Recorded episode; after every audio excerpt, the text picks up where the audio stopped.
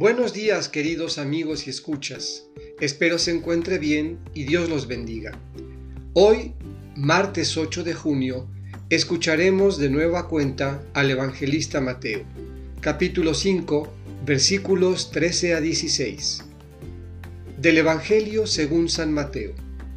En aquel tiempo, Jesús dijo a sus discípulos, Ustedes son sal de la tierra. Si la sal se vuelve insípida, ¿con qué se le devolverá el sabor? Ya no sirve para nada y se tira a la calle para que la pise la gente. Ustedes son luz del mundo. No se puede ocultar una ciudad construida en lo alto de un monte y cuando se enciende una vela no se esconde debajo de una olla, sino que se pone sobre un candelero para que alumbre a todos los de la casa.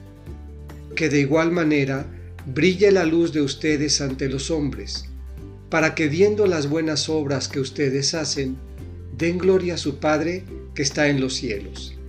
Esta es palabra del Señor. Meditemos. Dar sabor e iluminar.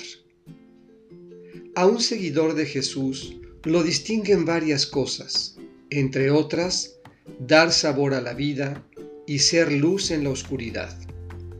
Esto nos permite afirmar que los cristianos debemos ser gente alegre, feliz, luminosa. ¿Por qué a veces nos comportamos con tanta amargura y desolación? Ustedes son sal de la tierra y luz del mundo. Si las bienaventuranzas, como decía el Papa Francisco, son nuestro carnet de identidad, dar sabor e iluminar son nuestra labor esencial en el mundo que brille la luz de ustedes ante los hombres, para que viendo las buenas obras que ustedes hacen, den gloria a su Padre que está en los cielos.